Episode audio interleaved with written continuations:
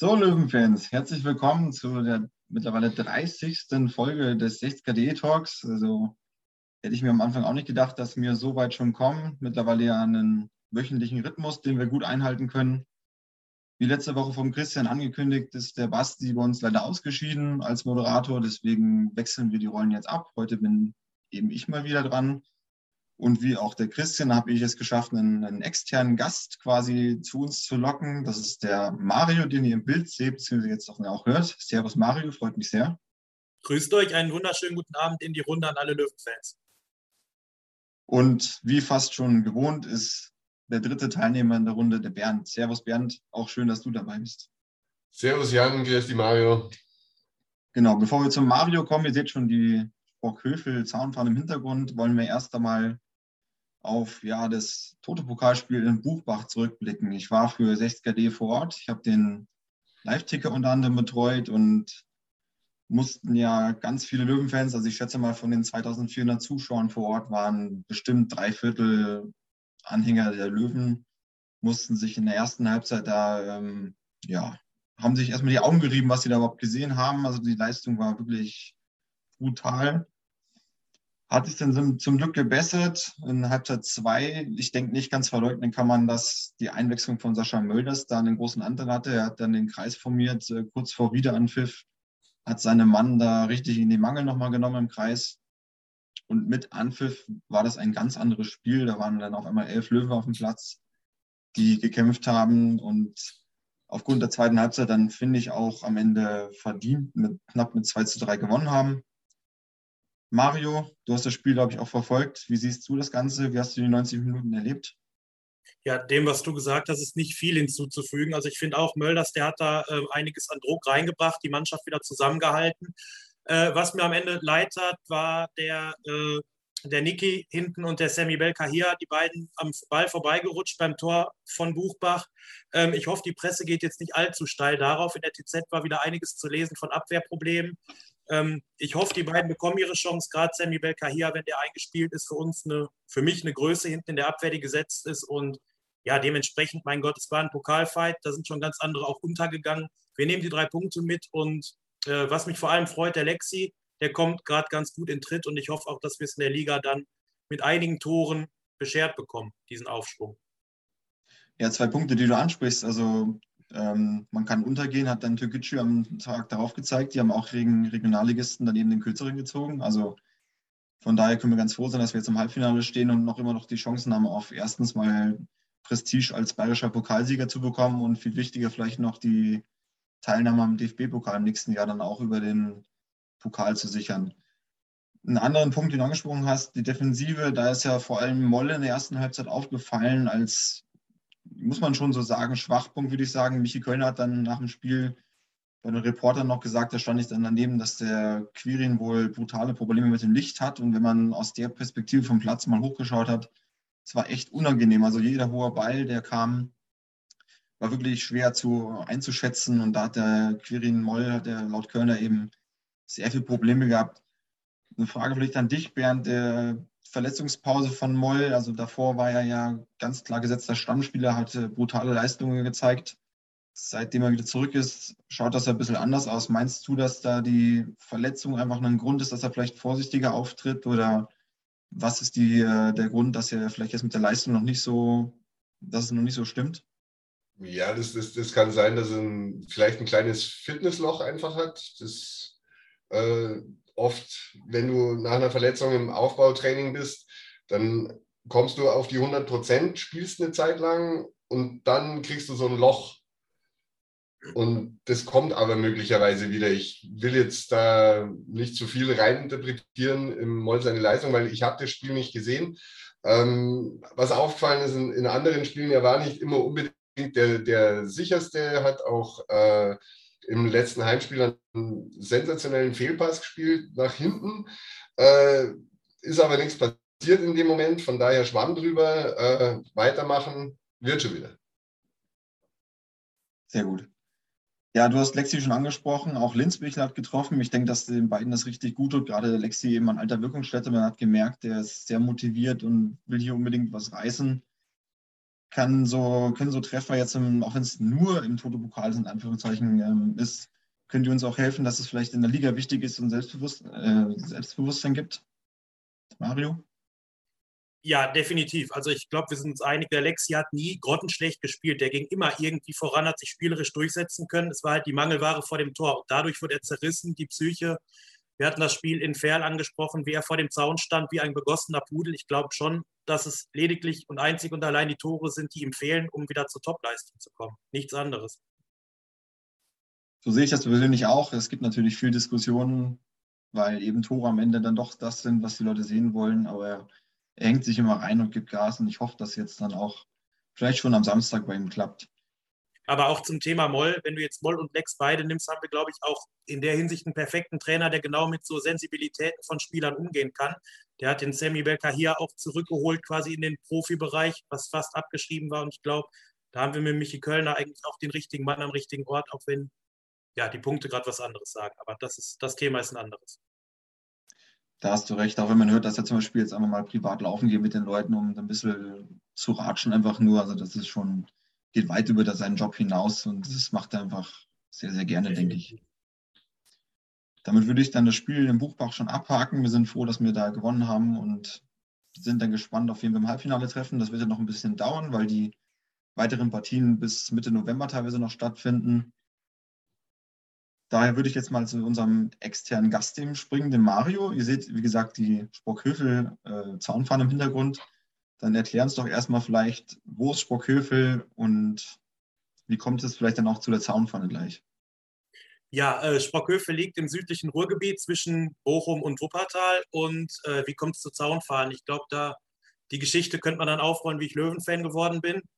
Ähm, das war im Jahr 2001. Da äh, hat mich der Papa mitgenommen zu Bayern gegen Kaiserslautern. Ja, der Papa ist ein roter, aber Videotext-Bayern-Fan, wie man sich den glänzenden Bayern-Fan vor dem Herrn vorstellt.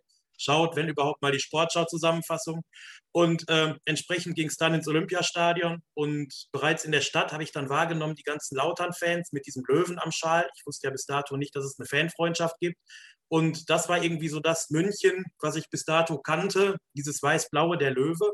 Und dann meinte ich kurzerhand zu meinem Vater, ob ich denn nicht von dem Verein einen Schal haben könnte. Und ja, äh, wie es dann so ist, das ganze Touri-Programm abgehakt, Orlando Straße, Hofbräuhaus, habe ich plötzlich den 60-Fanshop gefunden, durfte mir den 60-Schal aussuchen. Die Erziehung ist also in die falsche Richtung ausgeschlagen und ähm, entsprechend war ich dann auch für den Löwen beim, oder beziehungsweise für den FCK beim Spiel Bayern gegen Lautern und äh, erinnere mich leider nur an einen Elfmetertreffer von Harry Koch zum 1 zu 4 und ja, dann von der Reise heimgekommen und von München fasziniert ging es dann auch ein Jahr später auswärts zum ersten Mal mit 60 nach Dortmund. Ich hatte halt im Kicker gelesen, Mensch, die spielen hier in der Nähe im August, da muss ich hin. Ja, und dann die magischen 60-60-Rufe und die Liebe zur Stadt München, die schon vorher existierte, da war es eigentlich um mich geschehen. Dann ging es los mit mehreren Ausflügen mit Mama, Papa, ganz oldschool. Das Auto wurde groß dekoriert vor den Auswärtsfahrten, die vier, die man im Jahr hatte. Ähm, bis es dann 2006 das erste Mal alleine auswärts ging und dann ab der Saison 07, 08 begann das auch mit dem Malen der Zaunfahne. Und dann habe ich mich eigentlich zu jedem Auswärtsspiel, was irgendwie machbar war, bis heute aufgemacht. Wenngleich ich sagen muss, die letzten zwei, drei Jahre hat es beruflich bedingt ein bisschen abgenommen. Aber wenn der Löwe auswärts spielt, dann sollte ich gegebenenfalls eigentlich auch da sein.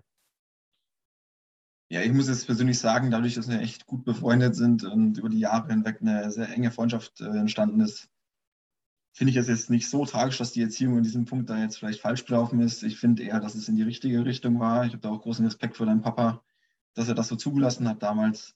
Du, der Papa, ähm, der äh, verfolgt mittlerweile auch mehr 60 als Bayern, also so ist es nicht. So muss es sein. Mit der, hast du in Spockhövel schon einen Mitstreiter gefunden zufällig oder bist du da allein auf weiter Flur?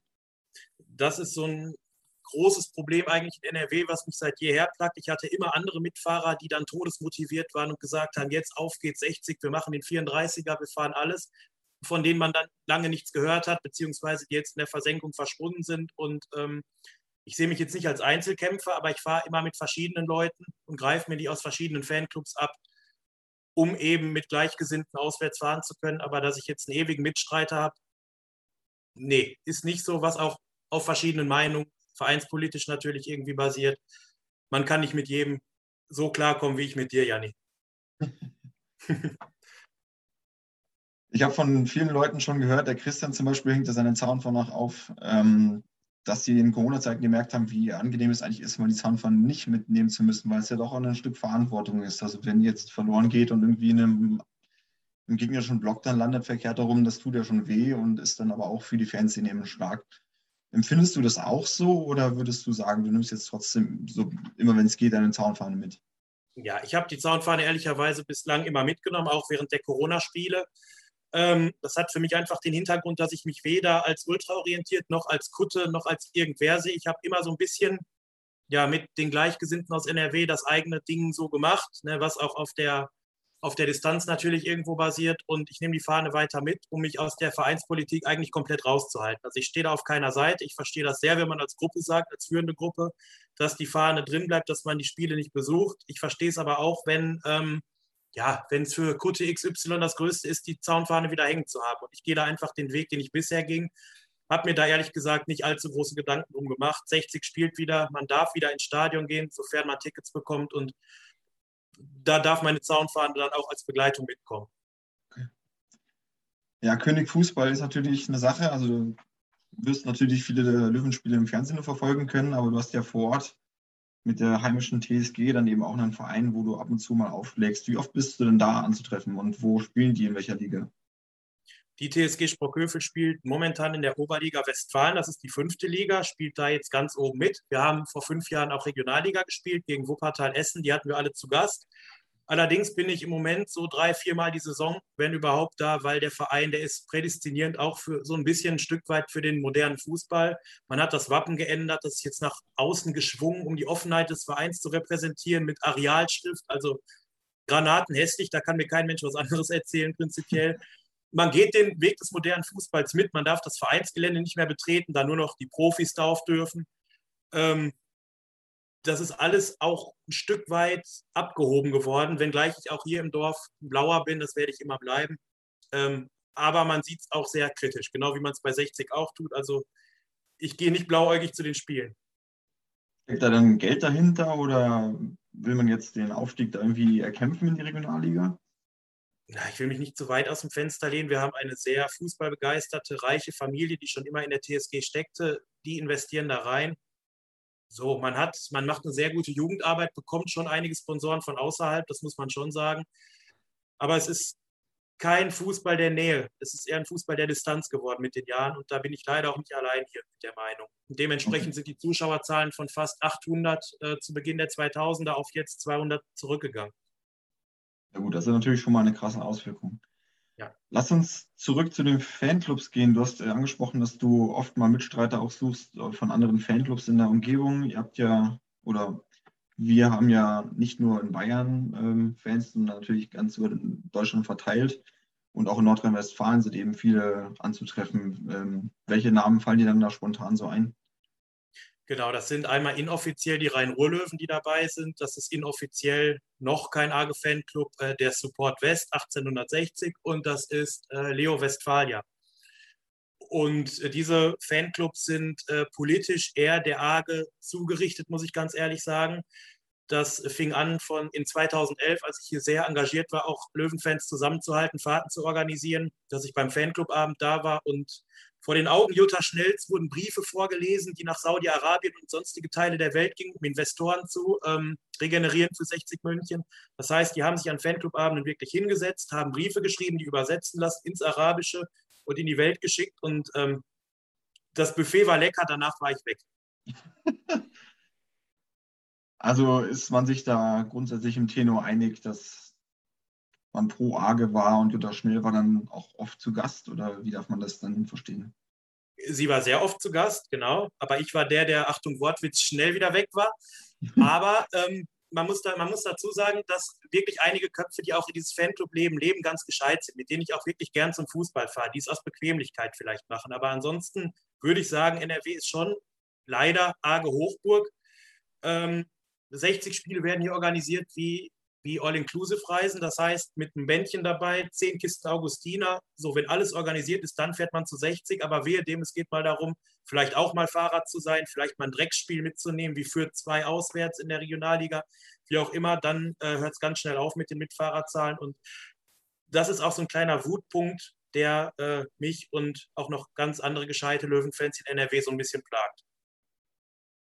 Ja, Thema Arge ist ja gerade bei 60er.de brandaktuell. Deswegen haben wir das auch angesprochen tatsächlich. Wir sind, äh, heute ist Teil 3 von insgesamt neun ähm, veröffentlicht worden zu unserer Arge Leaks Serie, wo es eben jetzt auch um Jutta Schnell und ähm, ihren Mann Gerhard geht. Zunächst mal, die ersten Reaktionen waren natürlich dann bezüglich des Zeitpunkts. Wir haben uns in der Redaktion lange darüber den Kopf zermartert, äh, wann wir sowas jetzt bringen können und haben für uns einen guten Zeitpunkt erwischt. Jetzt eben gesagt, nach dem Buchbachspiel ist jetzt über eine Woche Pause bis zum nächsten Ligaspiel. Wir wollen jetzt da auch nicht groß in den äh, Profifußball eingreifen, aber dennoch muss es irgendwann gebracht werden. Und wir wollten das eigentlich schon letzte Saison machen.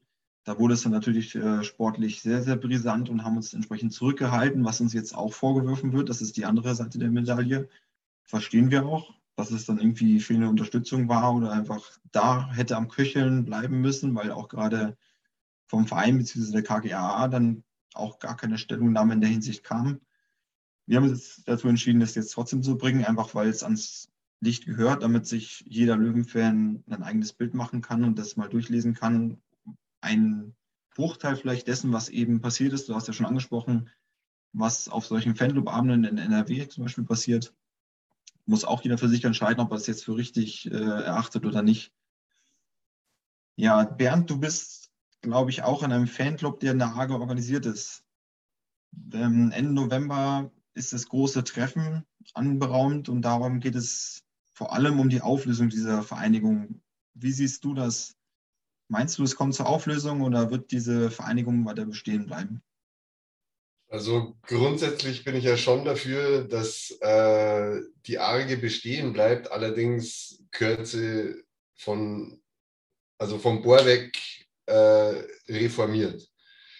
Das ist das Wichtigste. Es geht darum, dass man sich einfach aus äh, Vereinspolitik raushält und äh, das Einzige, was die Arge meiner Meinung nach tun sollte, ist tatsächlich sich um die Fanclubs zu kümmern. Wenn das funktionieren sollte und äh, der komplette Kopf davon wegkommt und auch diese finanziellen Ungereim Ungereimtheiten, äh, die es da offensichtlich gibt, ähm, ja, ausgeräumt werden, dann äh, bin ich ganz klar dafür, dass die ARGE weiter besteht. Äh, wenn das nicht funktionieren sollte, dann bin ich grundsätzlich für eine Auflösung, aber nicht so ad hoc, sondern erst dann, wenn alle existierenden Ungereimtheiten geklärt sind, ja, da sind Sachen, die da gerüchteweise durch die Gegend äh, schwappen, äh, braucht man jetzt nicht breitreten, wird man vermutlich bei uns in der Serie lesen. Ähm, da geht es um richtig viel Kohle und äh, das, wo die hin ist und so weiter, das wüssten vor allem äh, die Vorstände aus den einzelnen Fanclubs, die da ein bisschen kritischer dem ganzen Gebilde gegenüberstehen, wahnsinnig gern. Ja, also wie gesagt, äh, Ende November ist diese Veranstaltung. Wichtig ist, dass möglichst viele Fanclubs mit mindestens oder ich glaube maximal zwei Personen anwesend sind, damit sich eben ein breites Stimmungsbild auch ergibt und dass jeder da informiert wird über die, ja, kann man vielleicht Machenschaften nennen, auf jeden Fall sind da auch teilweise strafrechtlich relevante Sachen wahrscheinlich dabei. Also es ist echt kein kleiner Kindergeburtstag, der da gefeiert wird. Also es ist wichtig, dass auf jeden Fall viele erscheinen. Persönlich denke ich vielleicht, dass man einfach hier alles aufklärt. Das ist ein wichtiger Punkt, den du ansprichst, aber dann das Ganze irgendwie auch beendet und vielleicht eine neue Vereinigung gründet, dass dieser Name dann auch nicht mehr so negativ behaftet ist. Aber wir werden sehen, was passiert. Mario, dein Bauchgefühl noch vielleicht? Ich denke, die Arge wird schon bestehen bleiben. Ich denke da ähnlich wie der Bernd, wenn man jetzt nicht drin ist, kann man auch nichts verändern. Äh, andersrum strafrecht, strafrechtliche Dinge auf der einen Seite. Ist natürlich schon ein Grund, warum man vielleicht das genau wie du gesagt hast, mit der Idee einfach umbenennen könnte, neu organisieren, gründen könnte, was auch sicher wäre, sicher eine gute Idee wäre. Ich weiß es nicht. Ja, mittlerweile sind ja auch viele Fanclubs, glaube ich, schon ähm, offiziell bei der KGA gemeldet, die ja. auch die Kartenvergabe schon ähm, übernommen hat. Von daher ist ja noch die Frage, welche ja, Funktionen bei der AG im Moment überhaupt noch vorhanden sind. Wir wollen das Thema abhaken. Auch zuletzt nochmal eine, eine Empfehlung für euch. Verfolgt weiter die Teile, die jetzt noch die Tage kommen werden und wechseln jetzt zum kommenden Gegner. Waldhof Mannheim ist am Samstag in Giesing zu Gast ja, äh, undankbar, würde ich mal sagen. Bevor wir jetzt hier groß die Statistiken auspacken, Mario, was würdest du glauben, wie das am Samstag wird? Was wird das ein Spiel? Ja, jetzt kommt äh, ein Frauentipp 2-1-60. Ähm, Waldhof Mannheim halt stark, hat angefangen mit dem DFB-Pokal die Saison. Ich hoffe einfach nur, also spielerisch bin ich da jetzt wirklich, ich, ich traue mich nicht mehr 60 zu tippen und dementsprechend haue ich es jetzt einfach mal so raus. Sehr gut. Ja, wir bräuchten eigentlich einen Sieg.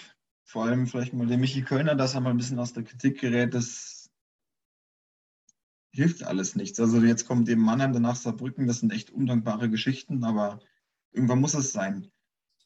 Genau, die Statistiken dazu. Also Mannheim liegt aktuell auf Platz 3 der Tabelle mit 19 Punkten. Sie haben 17 zu 9 Tore erzielt, beziehungsweise 9 kassiert. Das ist die zweitbeste Defensive der Liga. Nur Lautern hat weniger kassiert, nämlich 8 Stück. Aktuell liegen sie sechs Punkte vor unseren Löwen, die im Moment auf Platz 13 liegen und haben die letzten sechs Pflichtspiele nicht verloren. Darunter war ein Pokalspiel im Landespokal Baden. Und überhaupt haben sie halt erst zweimal verloren in der Liga. Also das ist schon echt ein Kaliber. Was uns allerdings zugute kommt, ist, dass es ja gerade Corona-Fälle gibt in Mannheim und aktuell sind sowohl Topscorer als auch Stammtorwart als auch der Trainer und auch der Athletiktrainer anscheinend nach den letzten Berichten in Quarantäne. So ganz genau weiß man das noch nicht, weil Mannheim auch noch kein öffentliches Training war. Entsprechend hat man das noch nicht überblicken können. Wenn die jetzt alle ausfallen sollten, wäre das natürlich äh, schon mal ein, ein großer Bonus, den 60 der hatte, äh, hätte. Muss man halt mal abwarten, wie dann das ist. Da weiß noch keiner, ob die geimpft sind oder alles. Also da ist noch alles in der Schwebe, aber selbst ein paar Tage Training, die dann schon fehlen, spielen uns sicherlich in die Karten. Ähm, Bernd, hast du schon ein Spiel von Mannheim gesehen? Kannst du schon was sagen zu ihnen? Ja, also ich habe das Spiel gegen Ferl gesehen und grundsätzlich äh, ist Mannheim nach vorne brutal stark. Das mit der äh, besten Abwehr liegt nicht einmal so stark an der Abwehr selber wie an einem sehr, sehr kampfstarken Mittelfeld das die haben, ähm, da kommt einfach äh, relativ wenig am äh, Strafraum an vom Gegner. Das, das ist ein, ja, ein absolutes Plus, was Mannheim hat. Also Türkgücü hat zum Beispiel äh, vor fünf Spieltagen gegen die gespielt und ähm, hat von seinen Positionsangriffen gerade mal 19 wirklich durchgebracht. Und äh, folglich konnten die gerade viermal aufs Tor schießen. Das ist also wirklich Wahnsinn. Du hattest vorhin auch angesprochen, dass eventuell Kopfbälle eine Waffe sein könnten. Da ist ja, die, also die, die gewinnen ihre Kopfballduelle schon, aber sie nehmen sie nicht in der Häufigkeit an wie jetzt andere Vereine. Also ähm, da könnte möglicherweise äh, schon, schon ein, ein, eine große Waffe sein, wenn man äh, große, robuste Spieler ins Zentrum stellt und die äh, zielgenau füttert. Und das ist halt dann wichtig, dass die Flanken halt äh, dann auch mit einer gewissen Wucht auf dem Kopf des Stürmers landen und das keine Bogenlampen sind. Und ansonsten, äh, Mannheim hat brutal gute technische Spieler äh, da rumlaufen. Also diese, diese Achse von hinten raus, Verlat, Sagiri, äh, Lebeau, Schnatterer und dann äh, im, im Sturm, ob Martinovic spielt oder nicht, weiß ich nicht. Ja, aber der Jürcher ist auch nicht schlecht. Von daher, ähm, das die haben schon, die haben schon echt eine starke Achse. Dann haben sie mit dem Kostli einen wahnsinnig schnellen Außenverteidiger, der gern bis nach vorne geht. Äh, und der kann zusammen mit dem Boyamba, der den Rechtsaußen gibt, wirklich Alarm machen da auf der rechten Seite. Also das Mannheim, die stehen grundsätzlich zu Recht da, wo sie gerade stehen. Äh, und deshalb vor, vor allem wegen dem kampfstarken Mittelfeld. Ja, das wird auf jeden Fall spannend. Äh, vielleicht sogar vor vollem Haus. Die Löwen haben heute ja bekannt gegeben, dass jetzt die 3G-Plus-Regel gilt. Mit teilweise ähm, ganz guten Änderungen. Und unter anderem gelten jetzt die Plastikdauerkarten wieder. Das heißt, ähm, eine Personalisierung für 11.500 Leute entfällt. Die müssen sich dann, wenn sie die Karte weitervergeben, selber darum kümmern, was schon mal eine coole Regelung ist, finde ich. Habe ich auch jetzt viel Rückmeldung schon bekommen, dass es gut gelungen ist. Vielleicht noch kurz zur Abwehr da fällt dann fast der Name Tim, Lims, Tim Linsbichler, Entschuldigung, musste ja fast zwangsläufig fallen, zumal Michi Kölner ja in, in Buchbach war sehr zufrieden mit der Rolle, die er gerade in der zweiten Halbzeit dann eingenommen hat, neben Sascha Mölders. Also könnte man schon mal spekulieren, ob jetzt sogar dann zwei Stürmer von Beginn an gegen so einen starken Gegner kommen, wobei das wahrscheinlich wieder eher unwahrscheinlich ist. Wir werden auf jeden Fall sehen.